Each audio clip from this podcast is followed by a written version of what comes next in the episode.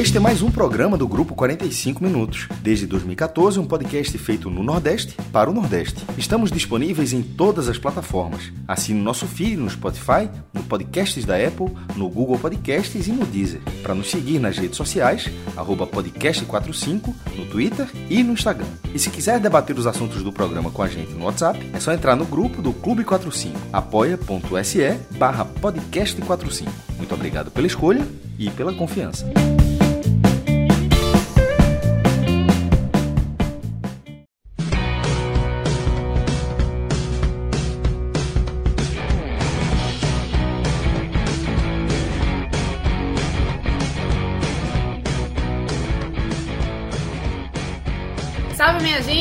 Começando mais um telecast. Dessa vez vamos analisar Bahia 3, Náutico 0, jogo agora pela Série B do Campeonato Brasileiro. Um jogo que foi bastante equilibrado, mas não de uma forma positiva até o segundo tempo, mais ou menos uns 20 minutos. O Bahia depois conseguiu abrir o placar, dá para dizer que encontrou um gol, e a partir de então abriu a porteira e conseguiu construir um 3 a 0 O Náutico não conseguiu frear esse ataque tricolor que parece que desencantou depois desse gol inicial, né? Para quem não me conhece, olá, eu sou Juliana Lisboa, estou aqui nesse telecast com Cláudio Santana, Rodolfo Moreira Neto e Pedro Números Pereira. Já acreditei aqui, já é, já é nome, já faz parte do sobrenome, é assim que ele vai ser chamado, pelo menos por né? mim. pois é. Batizado. Por mim vai ser assim, pelo menos. Então, é, queria mandar um salve também para a galera que está na edição e da coordenação dessa live também do Telecast, né? Para quem estiver ouvindo, que é a dupla dinâmica Rodrigo Carvalho e Danilo Melo. Bom, para quem ainda não fez aquele grande pedido, que é Thiago Minhoca que normalmente faz isso, mas o cara tá agora com outras funções dentro do podcast 45, ele tá agora numa espécie de coordenação da galera pela primeira vez em muito tempo, quiçá de toda a história do podcast 45, nós conseguimos começar uma live no horário. E por quê? Porque teve puxão de orelha Thiago Minhoca que tá pedindo pra gente ser um pouquinho mais pontual. Você tá vendo que o homem já tá mexendo aí nos bastidores, mas tá, tá organizando aí o baba, tá organizando o time, né? A gestão Então- do homem é forte, viu? Já É Começou forte, todo ele mundo na chegou- linha. Chegou com Saí prometido. voando da Fonte Nova. Pedro, eu ia dizer isso, Pedro foi voando da, da, da Fonte Nova pra casa. Ele pegou emprestado o, o, o jet, o, como é? O jatinho de Cássio Cardoso. Ou foi helicóptero? Não sei. Não sabemos. Mas enfim, Eu parei, já- eu parei meu carro já posicionado hoje, assim. Cheguei cedo para garantir uma vaga boa ali que me, me possibilitasse sair logo. Pô, cheguei em casa 9, 9h15, 9h14, assim, tipo, foi rápido, foi rápido, foi bom hoje. Mas é porque. Não, deixa eu te falar, é porque o trânsito sabia que Minhoca que estava organizando tudo. Então, até isso fluiu bem, né? Para que você chegasse em casa e conseguisse estar aqui no horário da gente. Mas vamos lá. Para eu não levar agora uma puxada de orelha, quero pedir para você ainda que sintonizou agora, né? Ou então você que está no carro ouvindo a gente, ou enfim, onde você estiver, que você dê aquela moral pra gente, né? Que curta esse essa live, né? Que curta o vídeo que se inscreva nos nossos canais, você que está ouvindo o Telecast, dá uma curtida lá no nosso YouTube, vê os cortes do 45 minutos, que são os momentos assim que a gente brilha mais nas nossas análises, né? Então é todo um, um projeto cheio de, é, de produção independente, análises específicas. Então, dá essa moral aí pra gente, não custa nada, não custa absolutamente nada, e só faz fortalecer o nosso projeto. Então, muita gente aqui já chegando, eu já tinha lido alguns comentários antes de dar o REC real oficial da gente. É... Mas Everton Santos está aqui falando mais. Murilo Tinoco, nem para ajudar Pernambuco, o Náutico dá certo, é verdade, né? Everton Santos está aqui dizendo que ele realmente não estava muito feliz antes do primeiro gol do Bahia sair, que o negócio estava realmente meio complicado. Josias da Silva dos Santos está aqui falando que o Bahia não jogou bem, mas o que vale é a vitória, tem que melhorar porque os outros times que o Bahia vai enfrentar não são tão limitados quanto o Náutico. Eita, rapaz. Pois é. Vamos lá. Pedro Números Pereira. Vamos começar por você. É, eu quero que você me faça um, um, um apanhado geral do que você viu nesse Bahia, é, principalmente na escalação de Anderson Moreira, que já foi muito, como a gente diria aqui, ousada, porque, claro, ele teve muitos desfalques, né? Muita gente no DM, é, Mugni suspenso, mas é, teve umas mudanças ali que ele fez, né? Algumas mudanças lá que ele promoveu que, rapaz, é, achei diferentonas, né? O que, que você acha aí que pode ter influenciado nessas mudanças? O que, que deu certo, o que não deu? E o que, que isso levou para o Bahia ter jogado como jogou até, até começar a sair gol na Fonte Nova? Beleza, Ju. É... Você, acho que você foi, foi bem feliz assim no, no, seu resumo sobre o jogo, tá? É... De fato, até os 20 minutos ali, o jogo era um deserto de ideias e em alguns momentos o torcedor do Bahia teve a certeza de que a vitória não, não, não sairia. Mas depois acabou, acabou encontrando um gol e aí tudo ficou mais simples para o time de Anderson. E em relação à escalação, é, muita gente se assustou, né? Quando chegou na Fonte Nova e se deparou ali com um time completamente modificado, não só em termos de jogadores, mas também em termos de esquema tático. Anderson vinha atuando nos últimos jogos como esquema de três zagueiros. Isso não aconteceu nesse jogo. É, mas eu acho até que essa mudança da, do esquema tático até se explica um pouquinho pelas peças que Anderson tinha à disposição. Eu questiono mais algumas algumas opções assim de determinados jogadores, mas não a mudança é, saindo do esquema de três zagueiros. É, o Bahia já não tinha para esse jogo alguns jogadores importantes, né? Não, já, não, já não tem Patrick já alguns jogos, um jogador que vinha sendo importante, é, que tinha se dado bem nesse esquema com três zagueiros. Não tinha Mugni, que é importantíssimo ali no, no meio de campo, e ainda perdeu o Daniel, que aí, e aí esqueleto ali, tipo, o meio de campo do Bahia titular estava indisponível, né? Sem Patrick, sem Moura, sem Daniel. E ainda perdeu o Gregory, que seria uma, uma boa opção também para compor esse meio de campo, uma vez que o Bahia tinha tantos desfalques. Estou é, falando só do meio de campo, tá? Fora isso, ainda perdeu o Danilo Fernandes no gol. Teve que ir com o Klaus. É, algumas outras opções também, Igor Torres não, não esteve à disposição. Então, de fato, foi um Bahia hoje muito mexido por conta desses desfalques. E no ataque, não houve ali nenhum, nenhum desfalque além de Igor Torres, né? Mas Anderson acabou optando por fazer algumas modificações. E eu lembrei até do telecast que a gente fez, a gente fez o último telecast que a gente fez com, com Lula, que a gente já ensaiava, assim, né? Já pensava em algumas possibilidades de mudança para esse ataque do Bahia, que tinha dificuldade em fazer gol faltava ali um centroavante, a Davó jogando como, como centroavante, que não era muito a dele e tal. E a gente comentou, comentamos várias vezes aqui da fase péssima de Roda Ega, que justificava até em alguns momentos você não ter um centroavante nato, porque Roda Ega ia muito mal. É, mas no último jogo contra o Cruzeiro, a gente comentou que Roda Ega tinha entrado um pouquinho melhor e que Roda Ega um pouquinho melhor poderia ser uma peça mais interessante do que Davó improvisado. E aí, lembro que Lula falou muito bem também é, quem sairia para a Roda Eiga entrar nesse esquema assim seria Raí, né? É, entre Raí e Davó, eu acho que o torcedor do Bahia sabe que, que Davó costuma render mais, mas Anderson hoje optou por manter Raí. Ele entrou com, com Roda Eiga e entrou também com Copete. Mudou completamente o esquema ali. O esquema eu acho que ele mudou muito porque ele não tinha muitas peças para compor o meio. E aí teve que vir com Emerson Santos e Rezende, que eram jogadores, que são jogadores assim que, que embora Rezende tenha, tenha até um bom passe, mas são jogadores mais de marcação. Então eu acho que ele acabou abrindo mão dos três zagueiros por conta das peças ali que ele tinha disponível no meio de campo. E entrou com, com o Varley também, que era um jogador que praticamente só jogou, acho que só, só, tinha jogado um tempo aqui no Bahia, se eu não me engano. Ele saiu bem no, não, não, não lembro se foi no intervalo, no início do jogo, no, no início do segundo tempo contra a Ponte Preta e que já vinha sem atuar há muito tempo, mas era o que tinha ali, né? E acabou sendo a opção escolhida por, por Anderson. Uma, uma outra situação também que eu discordei um pouco da, da escalação foi em relação à zaga, porque dos três zagueiros ali, a gente tinha Gabriel Xavier jogando muita bola.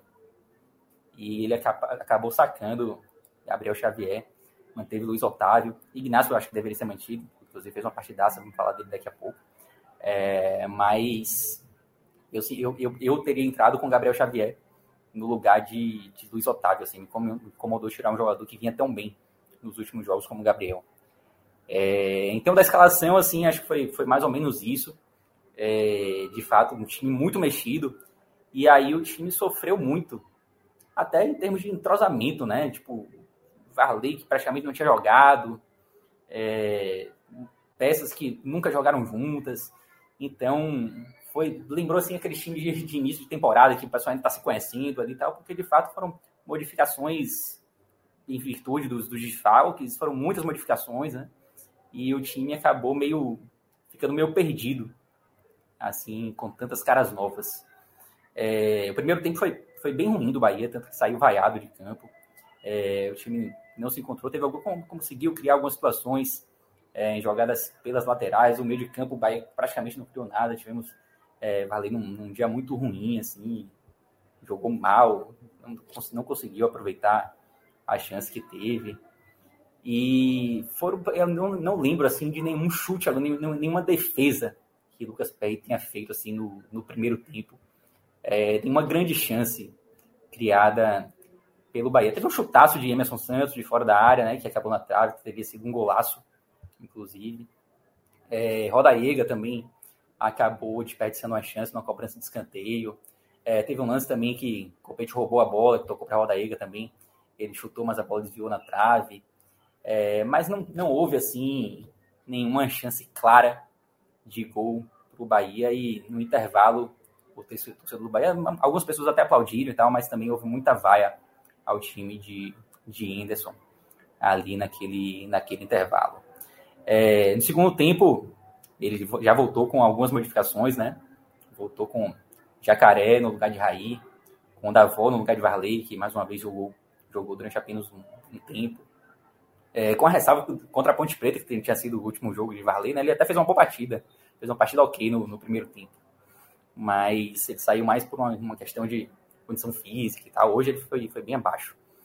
É, e o segundo tempo continuou assim da mesma forma. Os 20 primeiros minutos do segundo tempo, o Bahia também não, não criou muito, não, não teve muitas oportunidades, mesmo com as modificações que, que haviam aparecido. Teve, teve, na verdade, teve uma chance com, com o Jacaré, né? Que teve uma jogada ali pela, pela esquerda que ele triangulou com Copete e, se não me engano, com o Matheus Bahia. E que ele saiu de cara pro gol, assim, mas meio que tropeçou. É, acho até que foi falta do lance cometida por Jacaré. É, enfim, perdeu uma, uma, grande, uma grande oportunidade ali, mas as coisas só começaram a melhorar realmente quando, quando saiu o gol. Até o gol, que saiu aos 25 ali, o Bahia não fazia uma boa partida e já flertava com um resultado negativo, que seria muito ruim hoje para o Bahia, é, jogando contra um time, um time um adversário tradicional, óbvio, mas que é, vive um momento ruim é, inclusive frequenta a parte de baixo da tabela, e seria mais um jogo dentro de casa em que o Bahia não, não conseguiria um resultado positivo. É, já eram quatro jogos sem vencer em casa na Série B e cinco jogos contando com o jogo do Atlético Paranaense pela Copa do Brasil, né?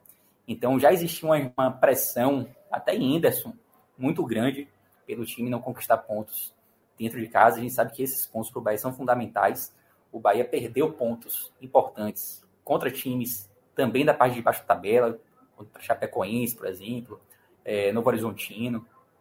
Então, existia já uma pressão muito grande. Lembrando, inclusive, que Guto tinha sido demitido justamente quando perdeu dois jogos em casa, justamente esses dois que eu citei, Chapecoense e Novo Horizontino. É, Entas já estava indo para o quarto jogo sem vencer, é, na Fonte Nova. E eu acho que esse resultado ele ele acabou tirando assim, né? Esse peso que já trazia uma pressão muito grande para o trabalho de, de Anderson. A gente chegou a comentar aqui até no telecast passado sobre essa pressão que já começava a surgir até pelo aproveitamento dele no geral do campeonato estava abaixo do aproveitamento de Guto, né? Guto foi demitido com 59% de aproveitamento e ainda estava com 50%. Então, já existia muito essa, essa pressão. Bom, mas vamos falar aqui agora do, do, momento em que as coisas mudaram, né? Os 25 minutos, uma falta ali na, na intermediária, cobrado por Jacaré. E Ignacio, que já fazia uma partidaça em termos defensivos, acabou aproveitando a bola que sobrou para ele ali, né? E marcou um primeiro gol, um gol achado, como o Ju comentou na, na abertura. O Bahia achou o gol naquele momento. E de fato foi um gol que, que deu uma tranquilidade muito maior ao Bahia, né? Que não conseguia criar tantas chances até ali. É, foram mais ou menos cinco minutos até o segundo gol. Acho que o Náutico meio que, o pessoal que até, até do Náutico já comentou aí, o Náutico meio que se entregou ali, né? E a fragilidade do time começou a ficar muito exposta a partir daquele momento. A partir dos 25 minutos, a partir do momento que a bola entrou, o Bahia teve uma facilidade, assim, muito maior. É, o jogo se tornou fácil a partir dali, mesmo com o Bahia fazendo uma partida ruim, tecnicamente. É, cinco minutos depois, segundo gol, e ali o jogo estava de, definido, né? Aliás, uma, uma boa enfiada de Everton e da avó, ele de cara a cara. Eu até lembrei também que a gente criticou muito da avó nos últimos jogos por ele não ser centroavante, né? Ele não ter aquele, aquele faro de gol, ele não tem facilidade de fazer gol da avó. E hoje o lance foi bem minha frente, assim, ele driblou o goleiro, tipo, acho que ele deveria ter batido antes, assim, eu fiquei agoniado para ele bater logo, mas ele resolveu driblar o goleiro, mas conseguiu fazer o gol. É um ele fez o que a gente cobrava ele de fazer, né, né, Pedro? Eu lembro que Lula, até na última análise que ele fez do, do jogo do Bahia, a gente falou também sobre Davó e eu até passei esse pano dizendo assim, pô, mas o cara não é exatamente centroavante, né? Ele é um cara mais de velocidade, ele, é, ele, ele busca espaços na defesa, né? ele circula bastante né, entre a defesa para abrir espaços e tentar oxigenar um pouquinho mais o setor ofensivo da, da equipe do Bahia, mas Lula falou uma coisa que depois eu até concordei muito, assim, pô, o cara é jogador profissional. Não pode ficar perdendo tanto gol assim, não. E dessa vez ele parece que entendeu isso, né? É, é, assumiu esse papel aí de, de destaque e também de responsabilidade mesmo, né? Enquanto um cara que se mostrou muito necessário para a equipe e conseguiu responder com um gol muito importante, né? Que encaminhou a vitória do, do Bahia na Fonte Nova. Foi, e aí, detalhe que ele entrou com meia, né? Ele entrou no meio de campo hoje. No momento que ele entrou, o Jacaré estava de um lado, o Calpiste do outro. E ele acabou entrando um pouquinho mais, mais recuado. Mas, de fato, fez um gol de centroavante hoje. Um gol que a gente não, não pode, assim... A gente tem que falar que realmente, embora ele tenha perdido chances nos últimos jogos, mas hoje ele soube aproveitar bem e acho que mostrou até que ele deveria ter começado hoje como titular. É, Davó, ele para mim, embora tenha defeitos, embora tenha feito partidas ruins nos últimos jogos, em alguns jogos, ele, para mim, ele tá um nível acima de alguns jogadores que entram no time do Bahia, assim, de alguns jogadores de frente. Ele é muito melhor do que Raí, ele é muito melhor do que Jacaré. Então, eu acho que ele tem a vaguinha dele, assim, no, no time titular do Bahia hoje. Não acho que seja um jogador ideal, mas hoje, para mim, ele tem que ser titular. É... Jacaré hoje, aliás, o, o, jogo hoje, ele foi decidido, eu não vou, vou dizer que ele foi decidido pelos, pelos jogadores que entraram, né, porque o, o primeiro gol foi de Ignacio, o gol que abriu, abriu o placar, mas os jogadores que entraram hoje foram determinantes, né? Everton, primeiro com um gol, aliás, primeiro com um passe, uma enfiada de bola depois com um gol. E Jacaré também cobrando a falta que resultou no gol de Inácio e depois uma bela enfiada de bola também no gol de Everton. Ele errou pra caramba hoje, como é comum de Jacaré, mas também acertou em, em alguns lances e foi importante para esse resultado hoje. É, então é isso, mais ou menos. Eu acho que depois do gol, acho que o jogo se tornou fácil para o Bahia.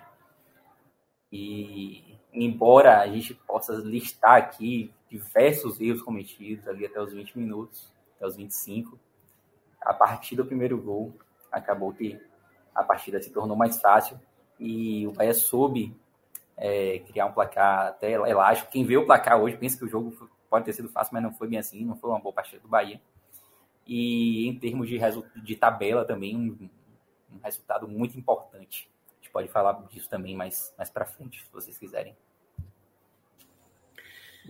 Beleza, Pedro. É, eu vou passar a bola agora para os meninos do Timba, mas vou passar primeiro para você, Cláudia.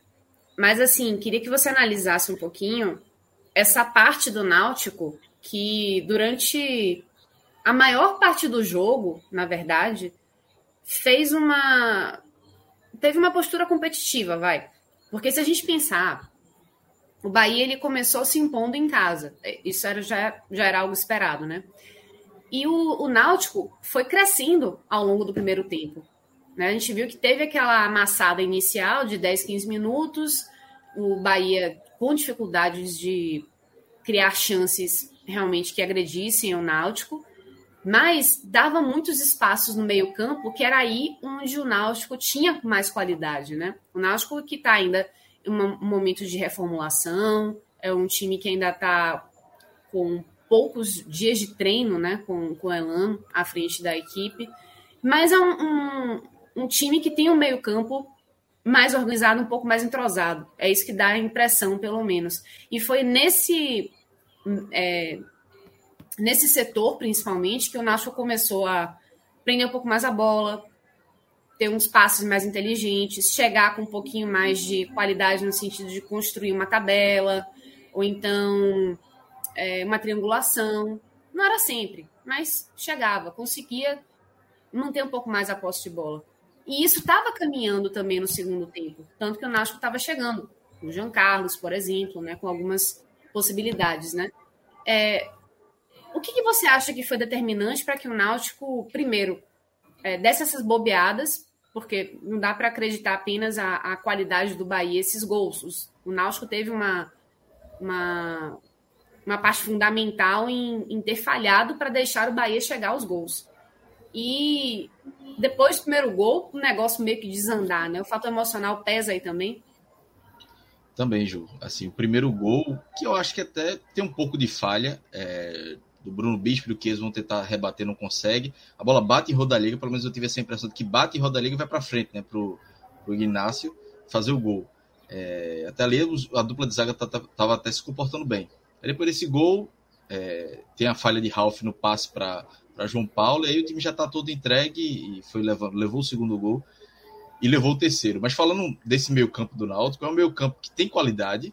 É, se pegar Jobson, que veio do Santos emprestado, Vitor Ferraz, é, Souza, Jean Carlos, são jogadores de qualidade na Série B. O problema é que eles não, é, não conseguem ter intensidade e a velocidade que o Náutico desse momento precisa. O Náutico desse momento precisa de intensidade e velocidade para jogar um pouco mais recuado e explorar os contra-ataques contra o Bahia, que é um time que está no G4, que hoje é o terceiro colocado. E hoje faltou muito disso.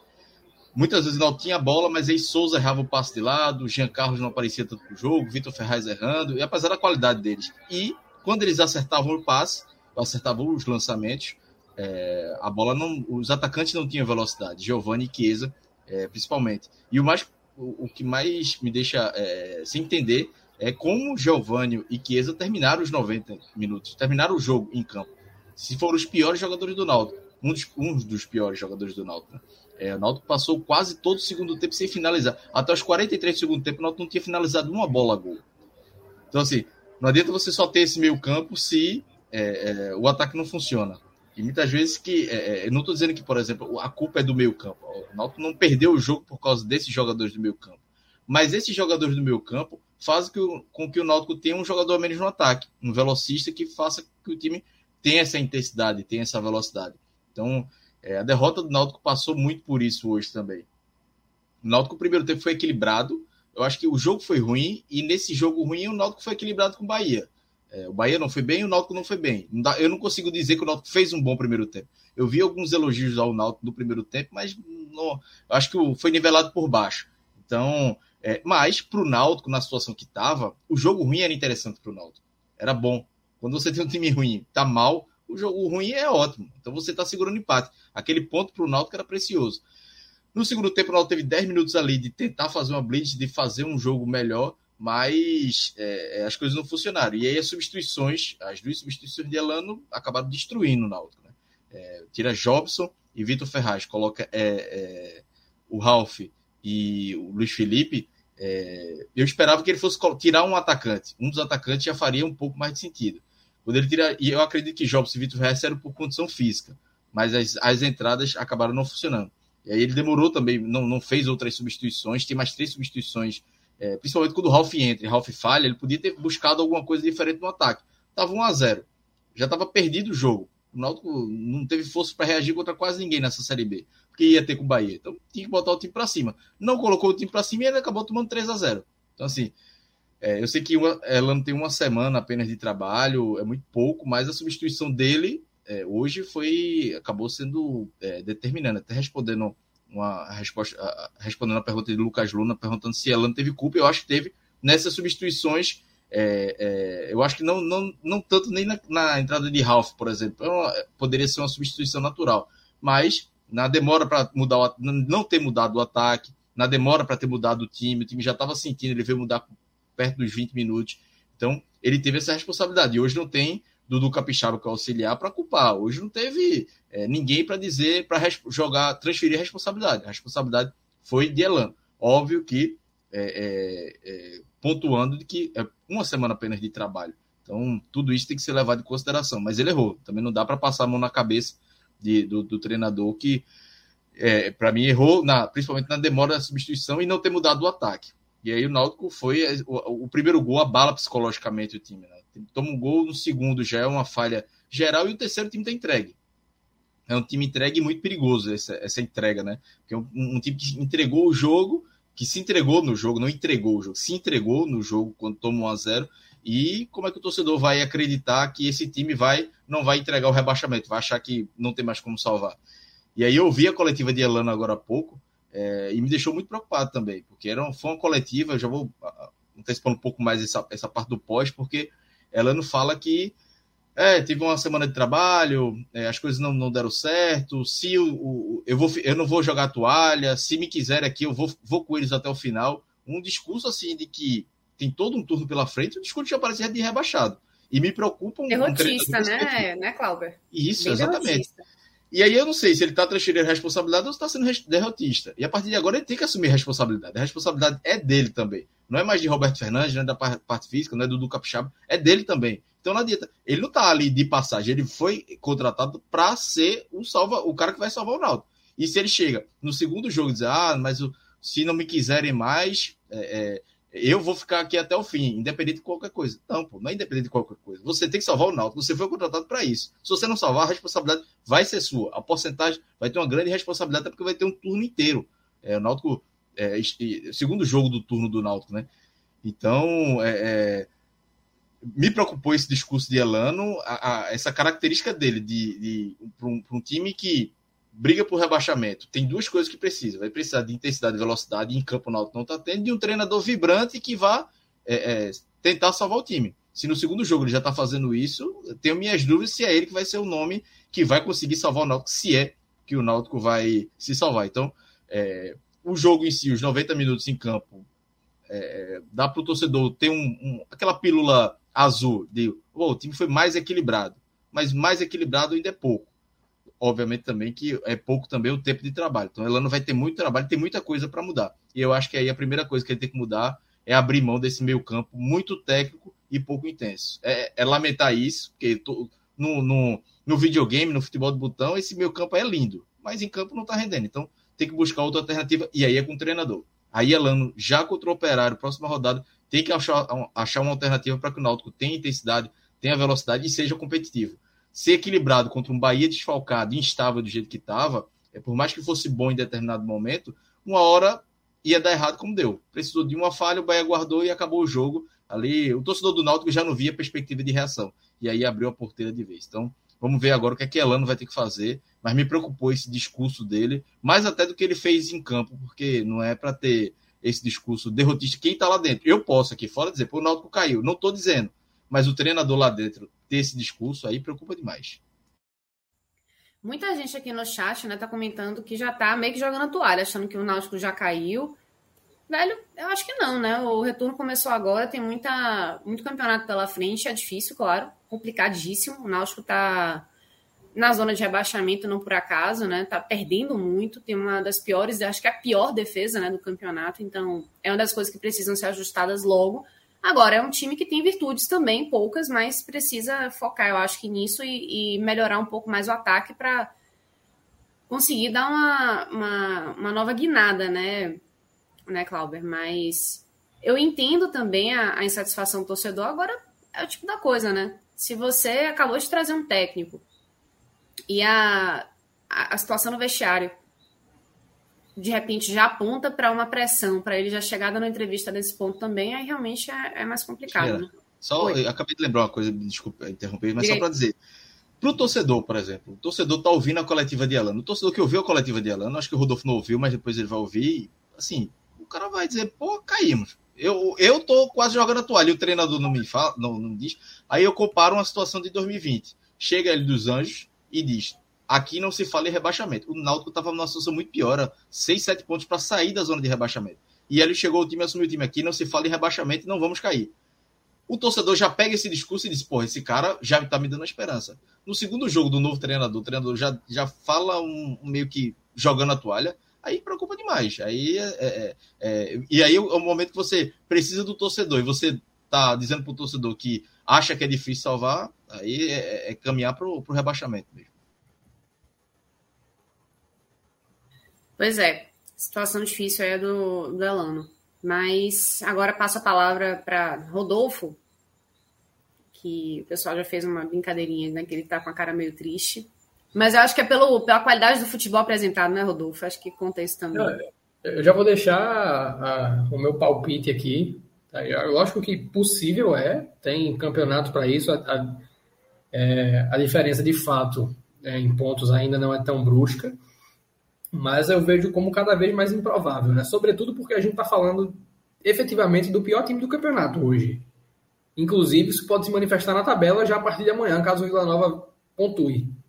É o próprio Vila Nova, há cinco rodadas, eu, falei isso no, no podcast passado. Se o Vila Nova vence amanhã, ele vai a 20. Cinco rodadas atrás ele tinha 12 pontos, o Náutico tinha esses mesmos 18. Então foi um time que estancou no campeonato, foi um time que viu ali uma, uma margem de organização jogando com três zagueiros, mesmo nessa formação tinha voltado a sucumbir e agora colapsou de vez. Né? Esse discurso que Clauber trouxe, eu estava ouvindo aqui né, um, um paralelo a essa coletiva para poder me basear, e de fato é o que me preocupa muito, sabe? É, eu não me apego tanto a essa questão de, da diferença de pontos desde que você tenha um alvo, sabe? Você, como havia em 2020. 2020 o Náutico estava, como o Clauber trouxe ali no contexto da chegada de Hélio, a oito pontos de deixar a zona de rebaixamento. Mas além do ambiente estar tá muito blindado pelo treinador, que fechou esse discurso de não vamos cair, de você ter muito mais recursos a nível de elenco, o Náutico colapsou ali por outros motivos, mas tinha Eric, é, se redescobriu um Brian em outra função, tinha um Camutanga como um pilar defensivo, e o Náutico respondeu. Mas o principal aspecto naquele momento é que havia um alvo para entrar para fazer a troca com o Náutico, que era o Paraná, um Paraná em franco descenso, um Paraná vivendo uma crise, e hoje eu nem vejo esse alvo, tá? Um time que é, esteja anunciada a possibilidade de parar no campeonato como o Náutico parou, e eu nem vejo uma margem de recuperação do Náutico. É, de repente o Náutico pode empatar a partida com, com o Operário, pode até vencer lá dentro mas ainda assim isso vai ter um peso muito mais motivacional do que o indício de que o time engrenou. E o Náutico precisa disso, aí precisa engrenar, precisa de ritmo de pontuação. Acima de tudo. São 17 rodadas agora né, que, que restam. E não há, não há assim, margem para continuar evoluindo gradativamente. Porque hoje foi o que a gente viu, uma evolução gradativa na organização do time no primeiro tempo, na postura é, que funcionou. Né? O Bahia não conseguiu agredir tanto, o Náutico também não agrediu, mas sofreu bem menos do que, por exemplo, no jogo contra o Grêmio, na, na arena do Grêmio, o Náutico foi bombardeado no primeiro tempo, foi um, acabou 1 a 0 mas o Grêmio botou bola na trave, o Grêmio chegou várias vezes, todo, a, a, cada um minuto praticamente o Grêmio finalizava uma bola no defensor do Náutico. Então o Náutico mereceu muito sair perdendo naquele primeiro tempo e contra o Bahia não. Apesar de também levado uma bola no travessão ali, o Bahia não conseguiu agredir tanto o Náutico. Mas a partir do momento que o time cansa, a partir do momento que trocas necessárias são feitas, existe um colapso. Né? Hoje ele mais uma vez veio a partir da bola aérea, com um gol merecido do Inácio, um zagueiro interessantíssimo aí que o Bahia captou desde cedo para o time de transição. Né? Ele não foi uma contratação feita pelo principal, o Bahia contratou, botou ele para desenvolver, emprestou para a CSA, emprestou para a Chapecoense e hoje colhe os frutos disso. É, e ali é uma sentença de derrota, porque o Náutico é um time sem poder de reação. É um time que não até virou duas vezes partidas no campeonato, as vitórias fora de casa com CRB e Brusque, mas é, em contextos muito específicos é, do, do, cenário da partida mesmo. Não é uma equipe que tem é, essa capacidade, pelo contrário, a gente viu o, o,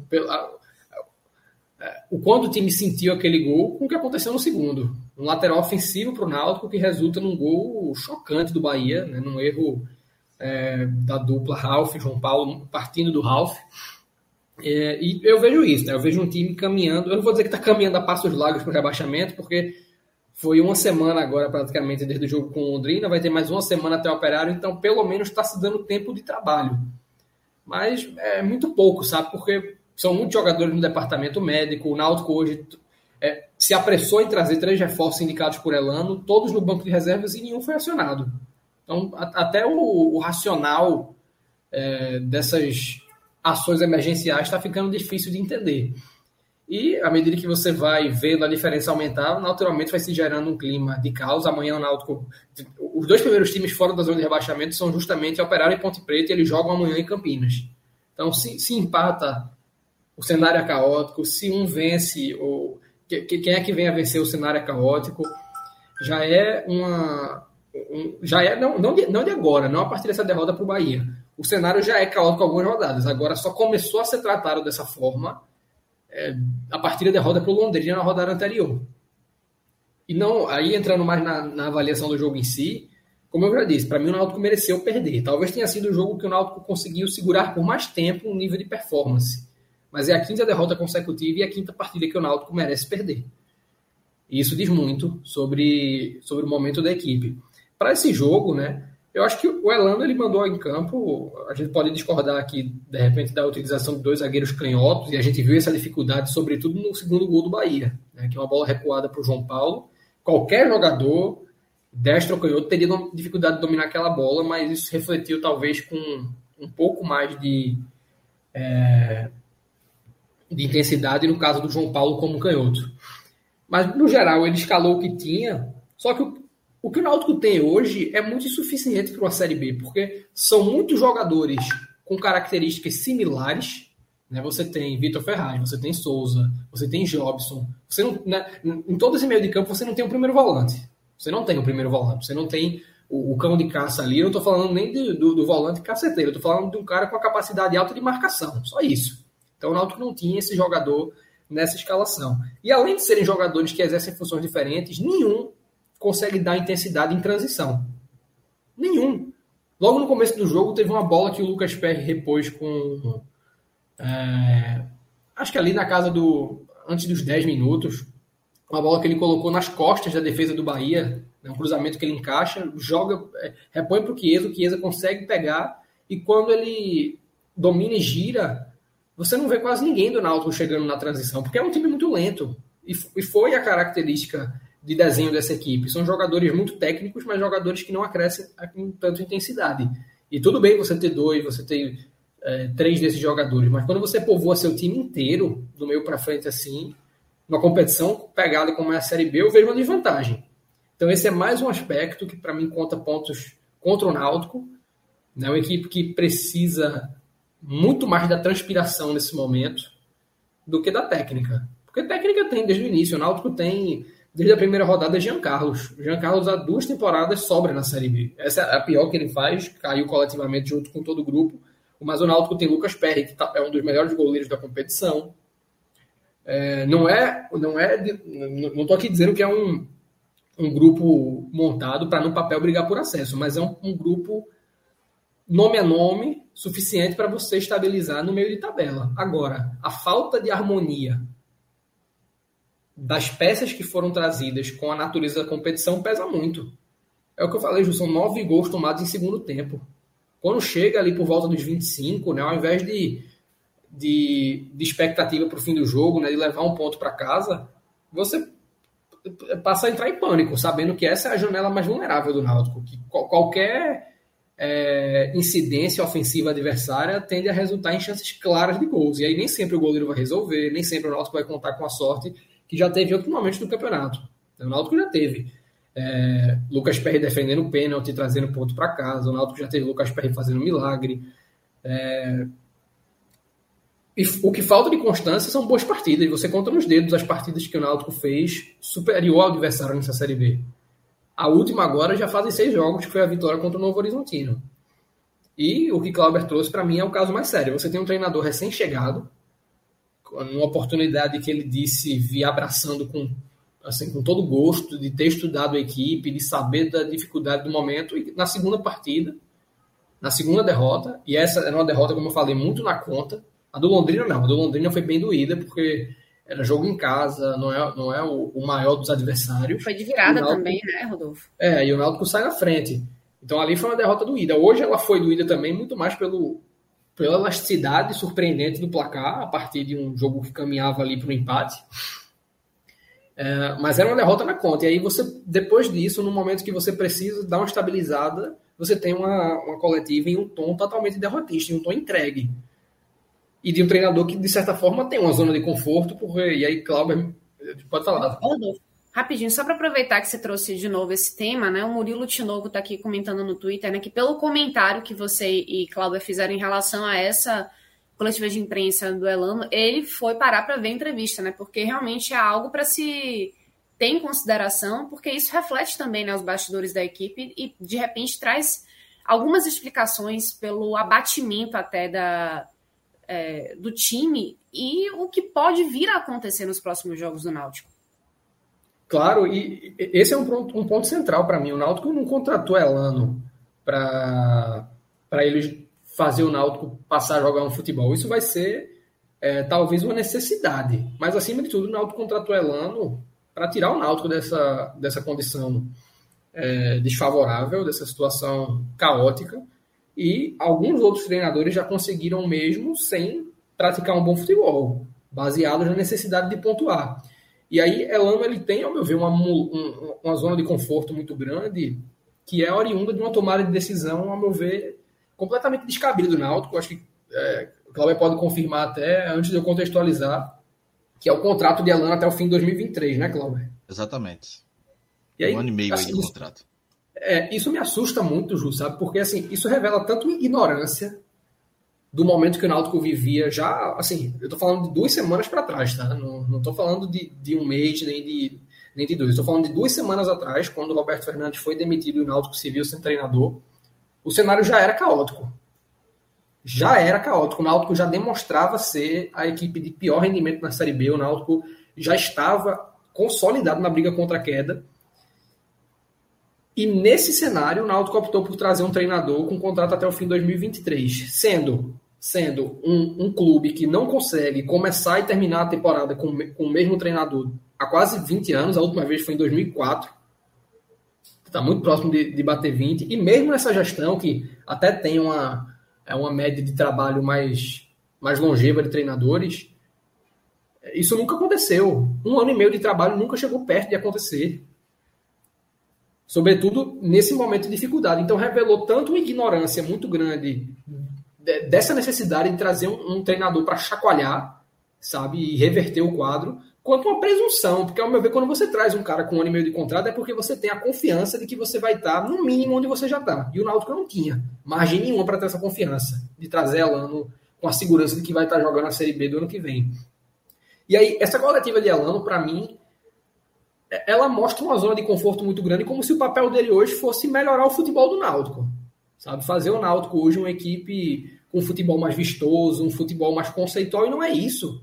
Não é isso. Ela não precisa de pontos para poder dar sequência a esse contrato, porque independente do Náutico ter condição ou não de demitir Elano pagando multa, não sei, aí eu não sei realmente como é que está previsto isso em contrato, se tiver uma multa, o Náutico é um clube que historicamente não respeita, porque Hélio dos Anjos saiu botando na justiça, Gilmar Dalpozo saiu num caso é, bizarro em que ele foi rebaixado a treinador do Sub-23 para que o Náutico não tivesse que demitir, e aí ele pediu demissão, processando o Náutico, alegando é, que, não sei nem o que ele alegou, mas de qualquer forma, ele não pode ter essa, é, é, essa linha de ah, eu vou até o fim se me deixarem aqui, porque é, meio que você entregar, sabe? Eu não tenho muito o que fazer. É, é, isso que eu tenho. E ele já sabia que era.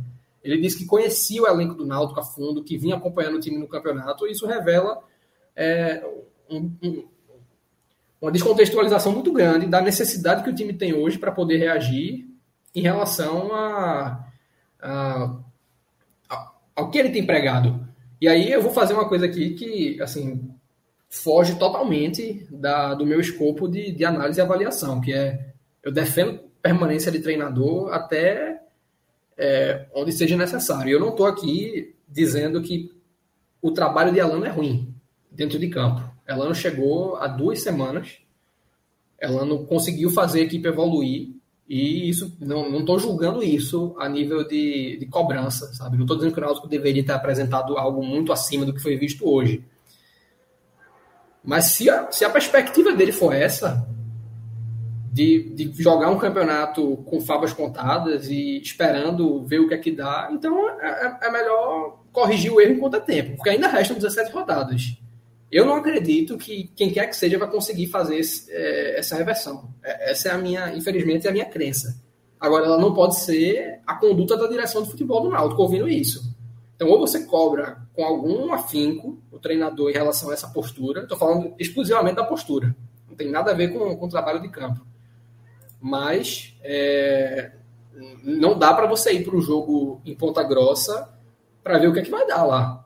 É um concorrente direto do Náutico, é o primeiro time acima do Náutico na, na, na zona de rebaixamento, então naturalmente é o alvo a ser perseguido no momento é o time a ser perseguido. E aí você não pode ir para esse jogo ouvindo do treinador que acabou de chegar que é, se, se, deixarem, ele vai até o fim. Ele tem que ter a confiança de que em três rodadas o Náutico vai estar fora.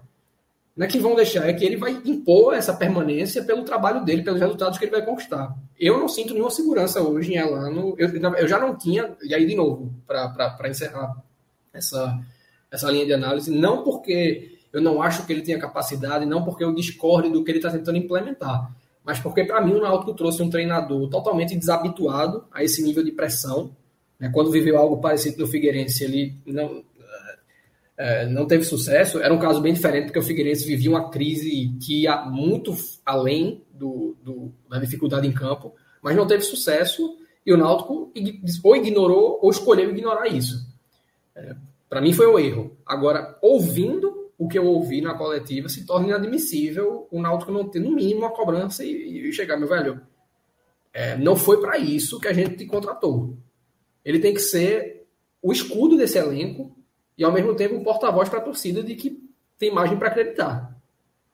Senão, aí não, não, vai, não vai ter nem o respaldo de trabalho interno e nem o apoio da torcida, que é uma das poucas coisas que resta para acreditar como diferencial. É sobre isso, Rodolfo. Muita gente aqui comentando também, né, que o Náutico precisa ser refundado, é o que o Anderson Rodrigues está falando. Hermano Linhares dizendo que não há treinador, treinador bom sem as peças certas e que precisa de novas contratações. É... Mas tem também um tal de Tiago Minhoca Herculano que vem no chat para trazer as lembranças corretas, né? Que tem gente vendo aqui a nossa live sem dar like. Isso está errado, hein? É só um clique e nem paga. Então entra no nosso canal, curte a live e também aproveita para se inscrever. Eu fui tirar essa prova, viu? Olha só, aqui mais ou menos nesse, nesse momento são 165 pessoas assistindo, 98 likes. Tem uma galera aí que tá assistindo sem, sem ajudar, né? Então, corrige isso daí. Não, não custa absolutamente nada, é só deixar um like aí e se inscrever nos nossos canais, né? Tanto no YouTube, na Twitch. Anderson Rodrigues agora fez uma outra coisa corretíssima também, que é mandar um super chat que a gente prontamente já coloca aí na tela. Ó. O Náutico tá caindo cheio de medalhões as contratações chegaram tarde, mas apostaram em muitos jogadores velhos. Seria melhor cair com um time enxuto. Será, meninos? É, o problema é esse, né? Não é só medalhão, não. É, é treinador contrata até 2023, Souza contrata até 2023, Jean Carlos contrata até 2024. É, só esses jogadores aí caso caia para uma Série C já é uma, uma, bronca grande, né? Jogador, talvez nem tanto, né? O Jean Carlos você consegue é, realocar ele no, no, mínimo no time de Série B. Souza pode ser que consiga também, a não ser que a diretoria queira manter. Mas eu acho que não, não é só o problema esse, não. Não é só o problema de, de medalhão, não. É o problema de, de um elenco desequilibrado. Um elenco desequilibrado, como o Rodolfo falou aí. É muita peça para o setor, ou, é, nenhuma para outro. É um time que vai. É, que é um Frankenstein, né? Vai todo. E assim, a diretoria vai contratando. É, quem já passou, o Náutico contratou 21 jogadores é, que já passaram pelo clube recentemente, né? Então é uma agenda. É, é, o mercado do Náutico é muito limitado. Passou pelo Náutico contrato, passou pelo Náutico contrato. É, o diferencial foi o treinador agora, mas aí o treinador, num, num discurso sei, sou até um pouco meio que, que é, pedante, né? Fica pensando meio que, ah, não, beleza, se, se não me quiser aqui, é, eu, eu quero ficar. Não, pô, tem que ser a oportunidade da tua vida, tu tem que estar tá, é, é, incomodado, revoltado, tem que estar tá em cima, cobrando e, e, confiando. Se o treinador, a partir do momento que já, já no segundo jogo, já dá um discurso meio que, ah, é, tá muito difícil, não sei o quê, pô, tá difícil, tu já sabia antes disso. Na, no coletivo de imprensa, quando te ligaram, já sabia que estava muito difícil. Não era dois jogos depois que ia ficar é, é, muito pior, não. Já era ruim há duas rodadas atrás. Muito bem, acho que a gente já deixou a, a, a parte assim de como a gente fala aqui em Salvador, é ficar com a cabeça quente, né? Cabeça cheia.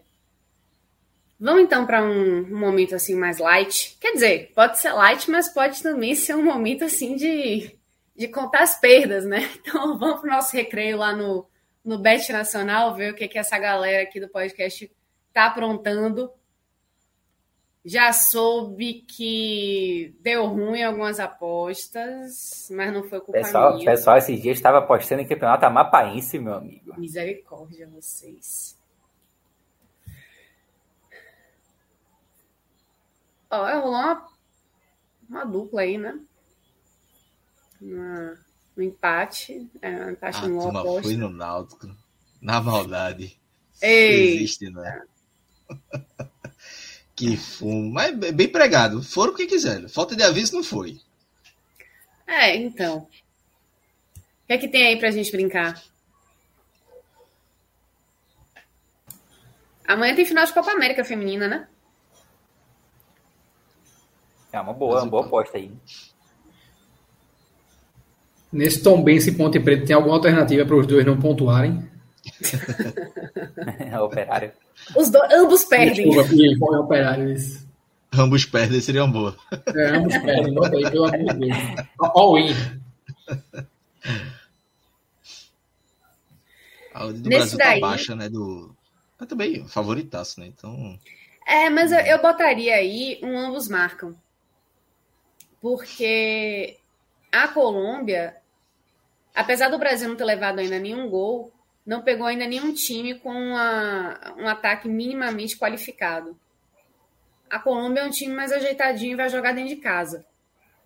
Vem bastante motivado. É a primeira vez que, tá, que pode conquistar né, um, um, um título de, de, Copa América aí. Eu acho que vai, não vai ser muito fácil para o Brasil levantar essa taça aí, não.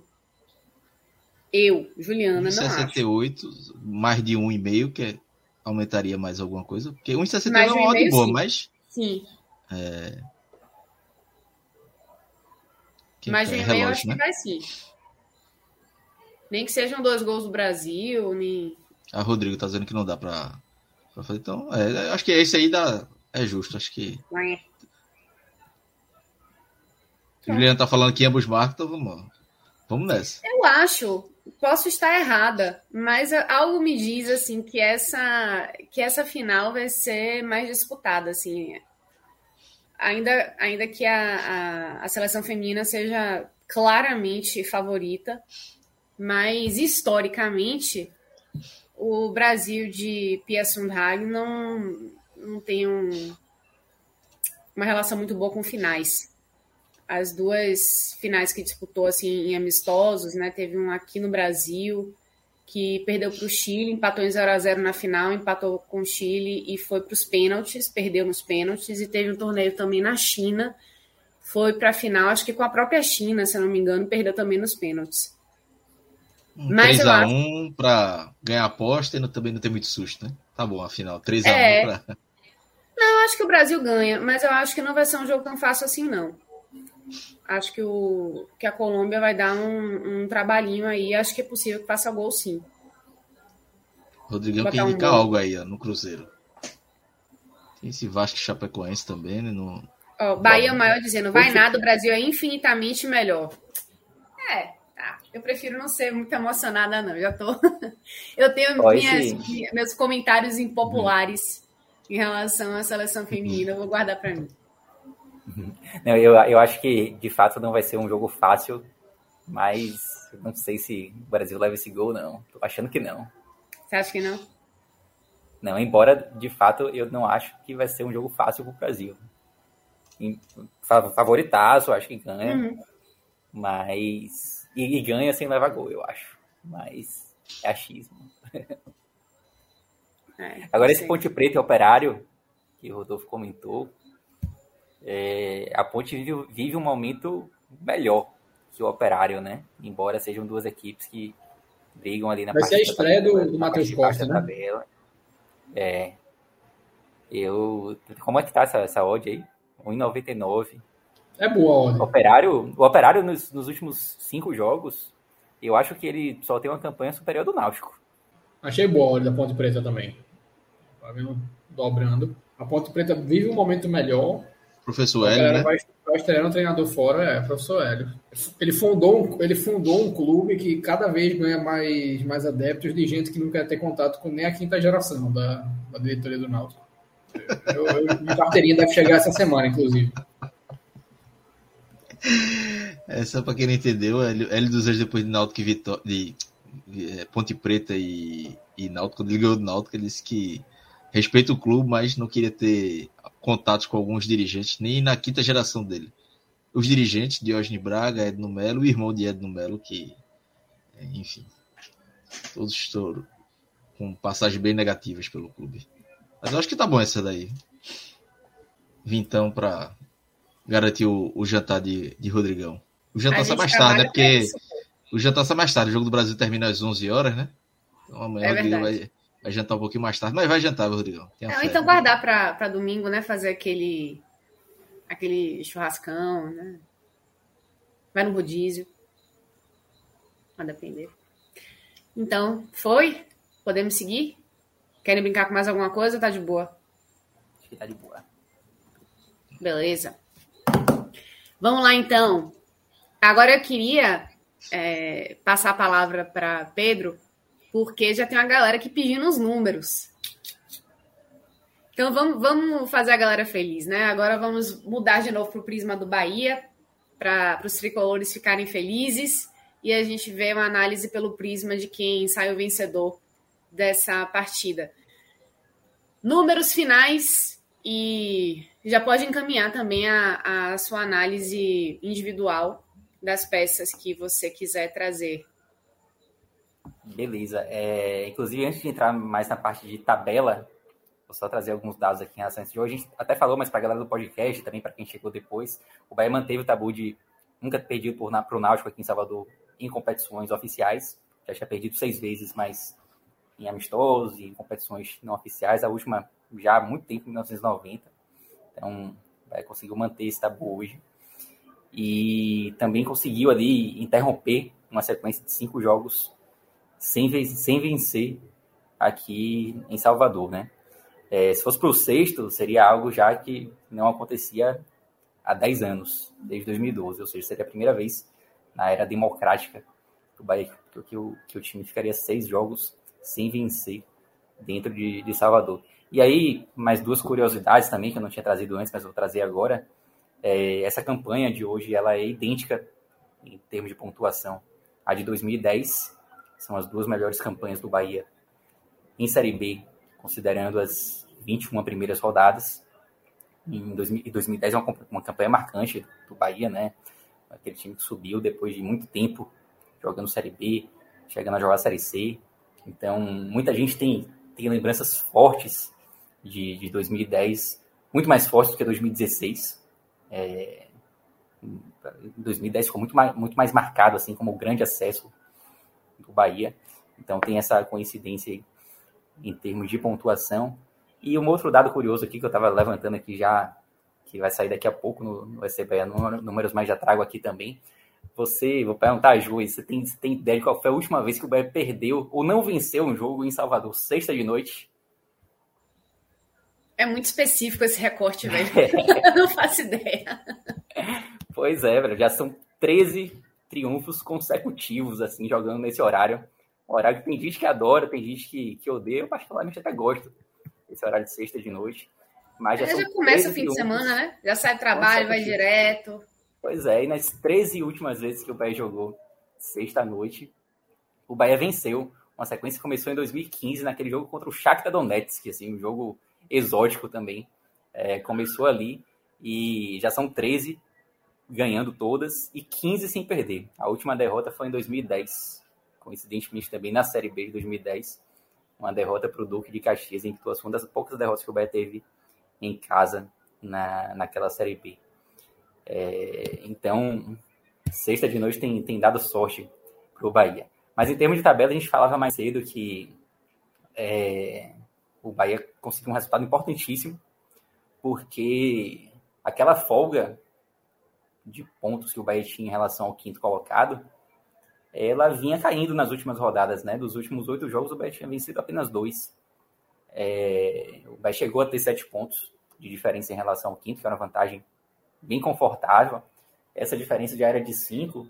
E se o Bahia perdesse hoje, esse, essa distância para o quinto poderia até ser de dois pontos, a depender dos outros resultados da rodada, né?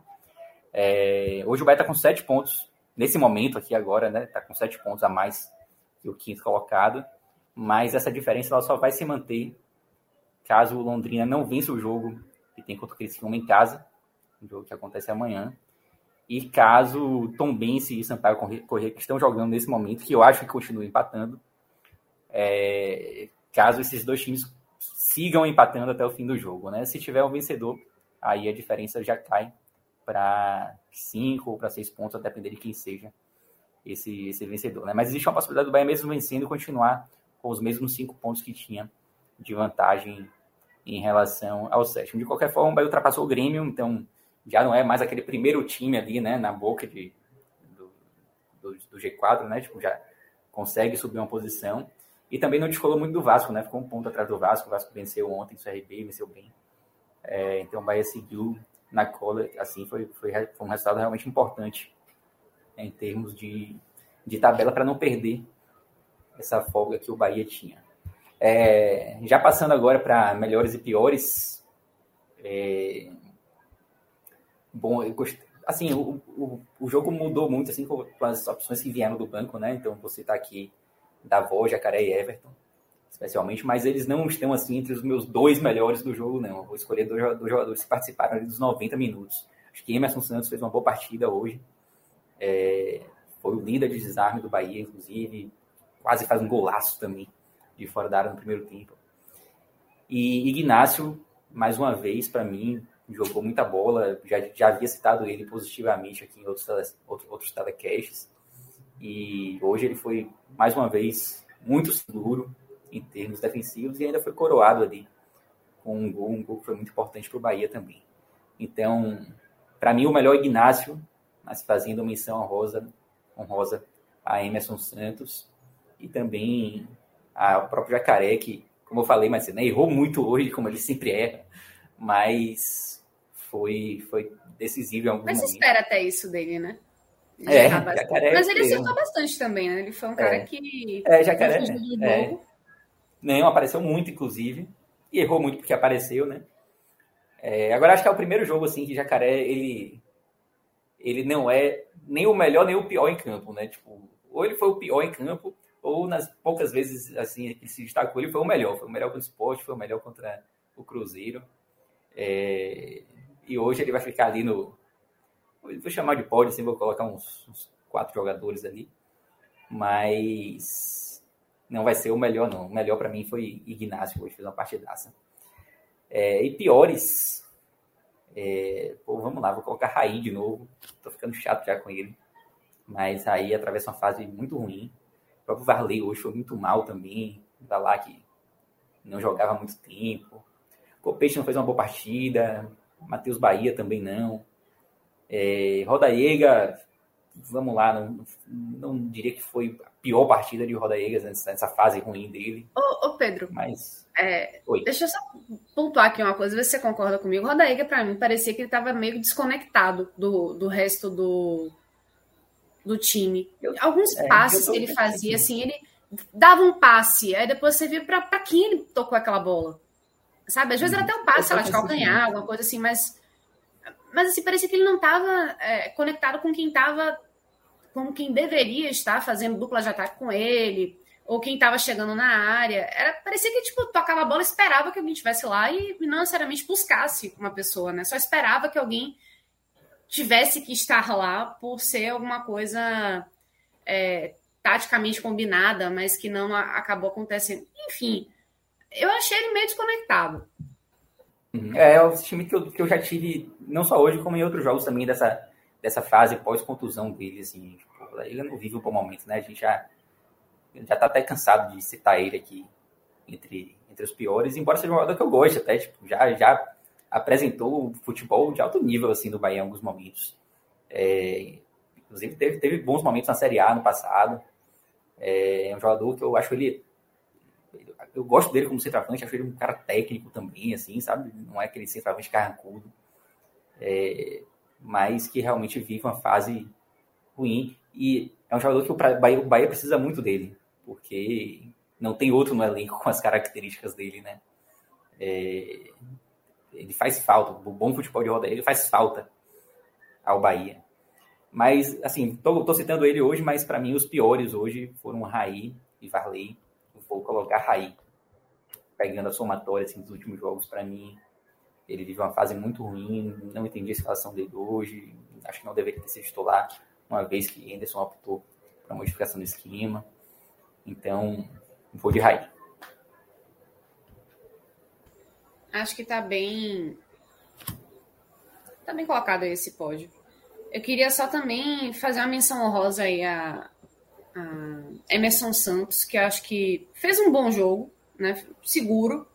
E vai ter uma bola na trave, né? No primeiro tempo. Acho que no primeiro tempo, né?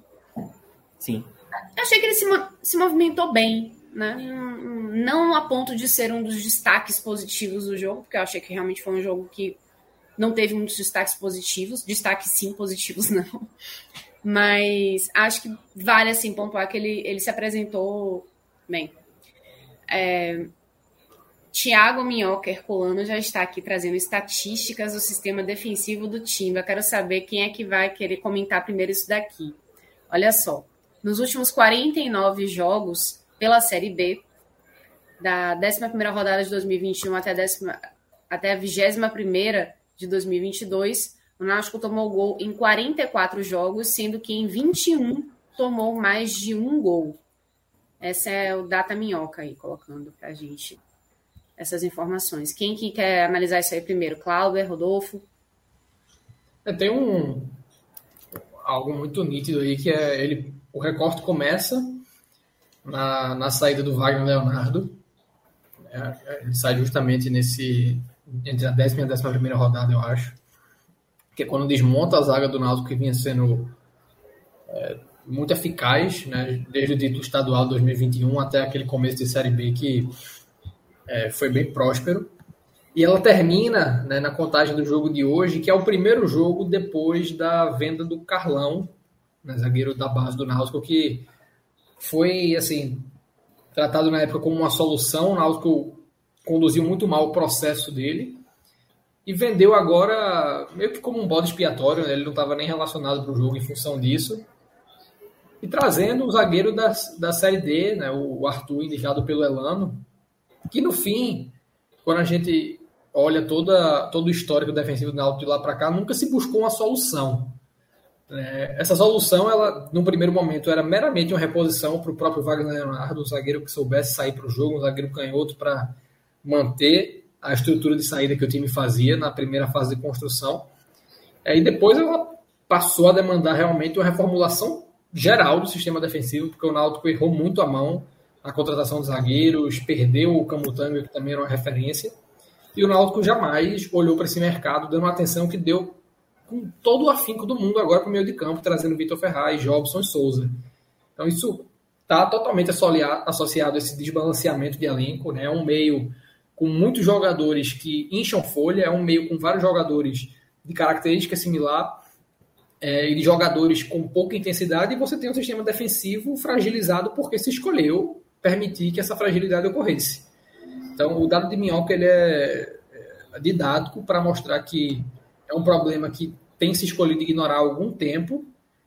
E, assim, é uma diretoria que prefere morrer abraçada com convicção que não tem mais base de defesa. No ano passado se chegou a dizer que o Náutico tinha quatro zagueiros de alto nível no momento que o time perdeu cinco jogos, aí venceu um, empatou dois e tornou a perder cinco. Foi ali entre a 15 e a, a 26 rodada de Série B. Não, não tem, assim, hoje como você estancar essa sangria sem uma, uma estabilidade defensiva que ou vai vir de um, algum arranjo inimaginável do Elano, da sua comissão e com méritos do elenco, ou de um ataque de mercado que a gente sabe que não vai acontecer primeiro. É um momento difícil, está todo mundo tentando contratar, então está bem aquecido. Hoje o Náutico precisa, a, além de encontrar um nome viável, é, trabalhar a aceitação desse nome para vir no momento que o Náutico vive, brigando contra a queda, enquanto outros é, que vão concorrer ao mercado vivem um momento bem melhor. Então eu não vejo isso acontecer e essa é uma dificuldade que o Náutico vive, sabe, Ju? Porque é, é meio que obriga o, time a sair na frente, porque não tem essa capacidade de virar partidas, obriga o time a fazer pelo menos dois gols, porque você já sabe que vai tomar pelo menos um. E as vitórias do Náutico na Série B, elas foram assim. É, a única vitória que teve o, o clean sheet, né, o, o goleiro não ser vazado, foi a primeira no campeonato, que foi um 2x0 sobre o Operário, e depois 2x1 CRB, é, 2x1 no Brusque, 3x1 no Novo Horizontino. Então o Náutico tem, é, para poder vencer um jogo, no mínimo, essa obrigação de fazer dois gols. E aí o ataque também não tem funcionado, o time não consegue criar muitas situações de gol. É muito difícil você ver uma reversão desse momento, quando você olha que nem o ataque cria o suficiente para converter em gol e a defesa não consegue estancar. É, e quando toma o primeiro gol, costuma colapsar e abrir a, é, a porta para levar mais, como aconteceu hoje. Beleza, Rodolfo. É, Cláudio, você quer comentar também ou já podemos emendar para as análises individuais? Queria ouvir você também sobre esse recorte. É desesperador, só tem isso a falar. Mas é como o Rodolfo falou, é, não é, não é surpresa. Isso é um trabalho já que vem sendo mal feito desde 2020. Então, é apenas uma consequência aí do que a gente tem, a gente falou em outras lives, né, do diogenismo. É a, é a maneira de trabalhar do presidente do Náutico, que era vice-presidente de futebol, virou presidente esse ano, foi eleito presidente é, no final do ano passado para agora, e que comanda o futebol, que está levando o Náutico a isso. Né? Ganhou o Campeonato de Pernambucanos, mas sempre que vai para o Campeonato Nacional, pena, sofre por, por convicções que é, já se mostraram erradas e ele não aprendeu com os erros. Então, a, a, consequência é essa aí. E o risco agora de rebaixamento mais uma vez. É isso. Antes da gente passar para as análises individuais de vocês, eu queria só colocar aqui um, um comentário que eu achei muito bonitinho, né, do Gilcimar Silva Santos. Boa noite, pessoal. Melhor telecast do futebol do Nordeste. Mande um salve para a torcida do Galo do Sertão, Guarani de Porto da Folha, Sergipe. Então tá aí, seu salve, Gilcimar. Valeu aí pela moral. Espero que você tenha também curtido a nossa live também e se inscrito no canal. É, Beatriz e Renato estão aqui falando também. É, Elano só faltou dizer que não tem mais jeito na, entre, na entrevista que deu após o jogo, né? Então, reforçando aí o que vocês colocaram, né, sobre a, essa postura de Elano, e já um monte de gente aqui apontando que a Tom, que a, a Tom Benz está aí fazendo bonito, né? Que já abriu 2 a 0 no jogo, está subindo, aí está na quinta posição. Então, complicando aí para o esporte, por exemplo, né? Mas vamos lá. Ainda falando do Náutico. Meninos, quem prefere começar as análises individuais? Vai começar o Rodolfo, porque destaque positivo, por exemplo, só se o Rodolfo me dá uma luz aí, porque eu não tenho nenhum. É o padrão de análise do Náutico nessa Série B, né? De um, um time que, quando muitas vezes a gente forçou aqui, ah, vamos, vamos considerar esse, esse momento, vamos fazer um recorte daquele momento específico da partida para trazer um jogador.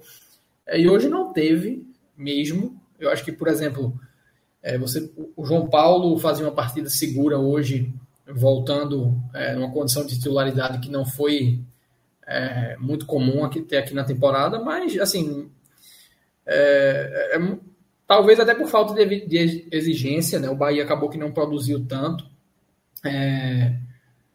E a, a, a, dupla de zaga acaba colapsando junto com o resto do time, porque o primeiro gol tem a participação negativa do Bruno Bispo, o segundo gol tem a participação negativa do João Paulo.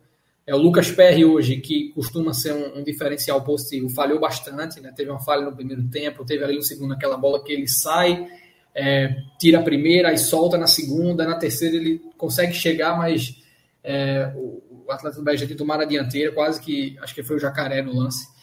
Foi o Jacaré. O Jacaré, né? Ele ainda Inclusive, naquela, naquela bola ali, eu achei que, que não ia ter gol do Bahia hoje.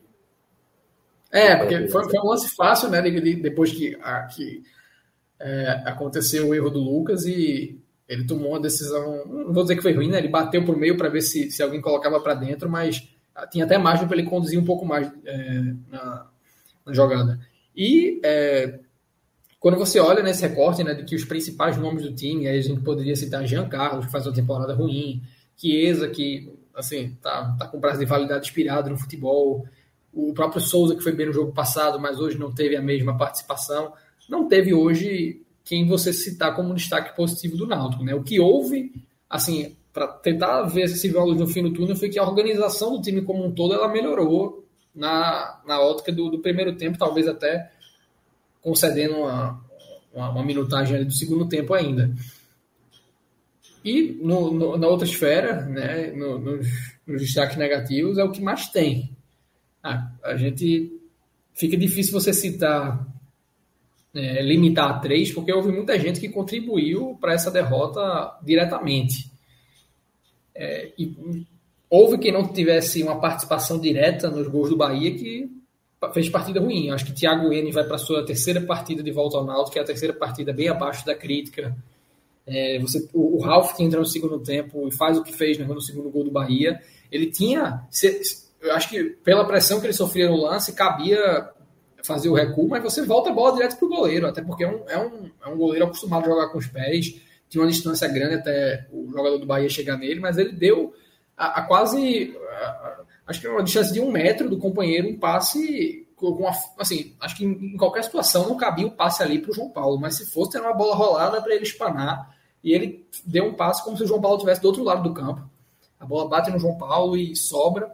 O João Paulo ainda perde um tempo meio que esbravejando ali e fica limpo, a jogada completamente limpa é, para que o gol fosse marcado.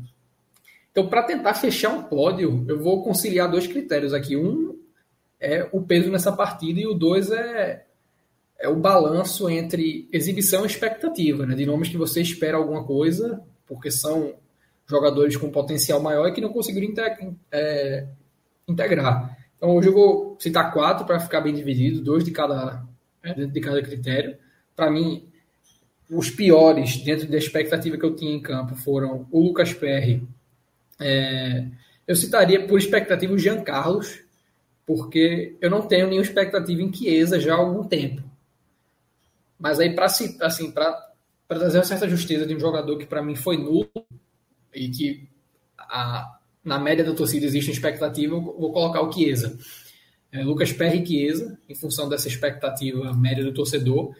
E para citar, é, para mim, os jogadores que mais comprometeram pela exibição em si, do ataque eu trago o Giovanni, que, assim, base do Santos, um atleta com potencial técnico alto, mas que vem em, franca, em franco descenso na carreira, e que até aqui no Náutico fez pouquíssimos bons jogos, talvez até pouquíssimos bons tempos. Um gol marcado só. É, acho que a única partida de fato consistente foi a vitória sobre o Novo Horizontino, um cara que está bem abaixo. E hoje, assim, foi o pior jogador do primeiro tempo para mim, que foi o melhor tempo do Náutico na partida. É, e talvez figure até o topo dessa, dessa lista de composta por quatro atletas. E o outro é o Ralph.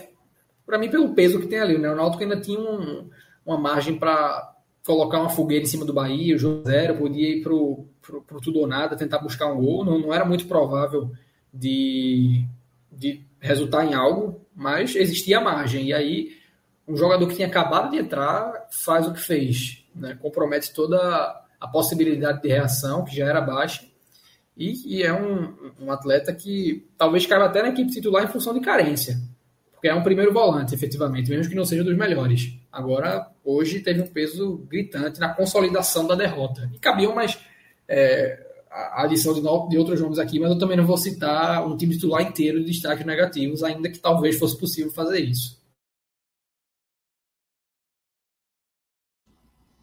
Vai lá, Clauber. Sua vez. Bom, positivo, é, não consigo. Assim, eu até no primeiro tempo estava até parte do jogo.